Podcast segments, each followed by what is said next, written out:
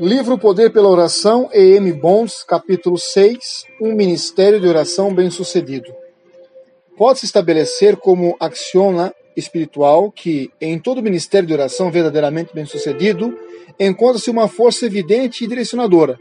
Evidente e direcionadora na vida do pregador. Evidente e controladora na espiritualidade profunda do seu trabalho.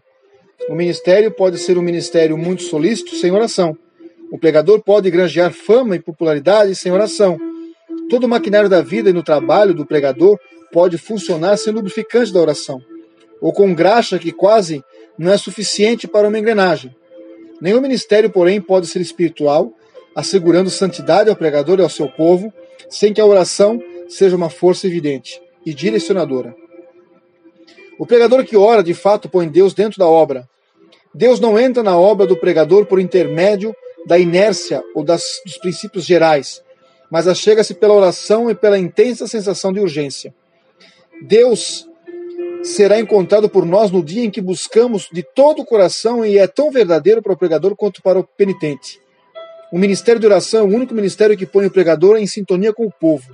A oração une-se tão essencialmente ao humano quanto se une ao divino. O ministério de oração é o único ministério qualificado para os altos ofícios e responsabilidades do pregador. Faculdades, aprendizagens, livros, teologia e pregação não conseguem fazer do pregador, mas a oração tem essa tendência. A comissão dos apóstolos para pregar era uma lacuna em branco preenchida pelo Pentecostes, trazidos a efeito pela oração. O ministro que ora ultrapassa as regiões da popular, vai além do homem em assuntos triviais, secularidade, atratividade do púlpito, além de organizar um general eclesiástico e atinge uma região mais sublime e poderosa, a região espiritual. A santidade é o produto de uma obra. O coração da pessoa transfigurada enaltece a realidade e a natureza genuína e substanciosa do seu trabalho.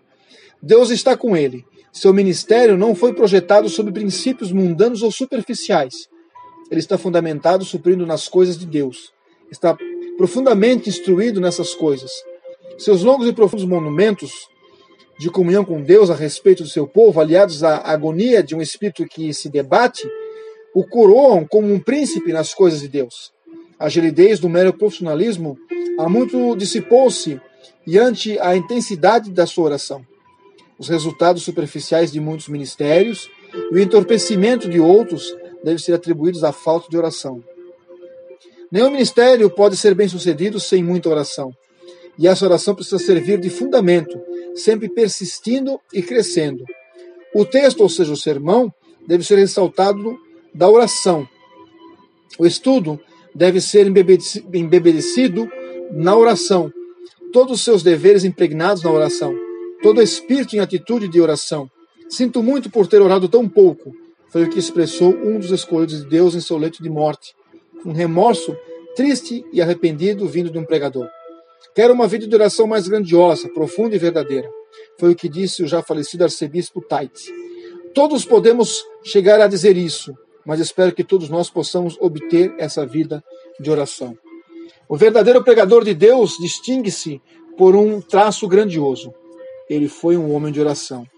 Normalmente, diferindo em diversos aspectos, eles sempre tiveram um ponto em comum: pode ter partido de pontos diferentes e percorrido estradas diferentes, mas convergiram em um ponto, na oração. Para eles, Deus era o centro da atração. E a oração era o caminho que levava a Deus.